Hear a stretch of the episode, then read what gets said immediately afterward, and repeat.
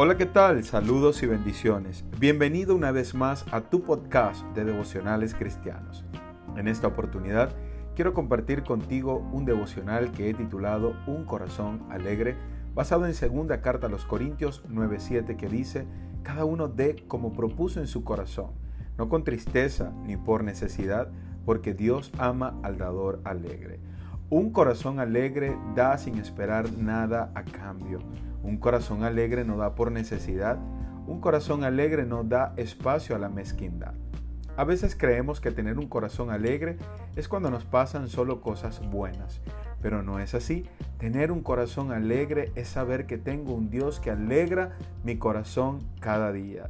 Saber que Dios es el centro de mi existencia y que si mi Dios es el dueño de todo cuanto existe, entonces dar será un privilegio y no una obligación.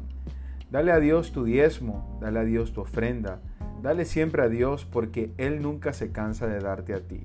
Pero al final tú decides. El pasaje de hoy nos dice, cada uno dé como propuso en su corazón. Dios conoce nuestros corazones. Tú conoces el tuyo. Examínate cómo estás dando y sigue dando. Recuerda que Dios ama, es decir, se alegra y se contenta con el dador alegre.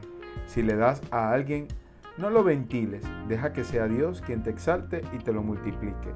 Lo otro es que no solamente diezmamos y ofrendamos nuestras finanzas, ¿cuánto tiempo le estás entregando al Señor?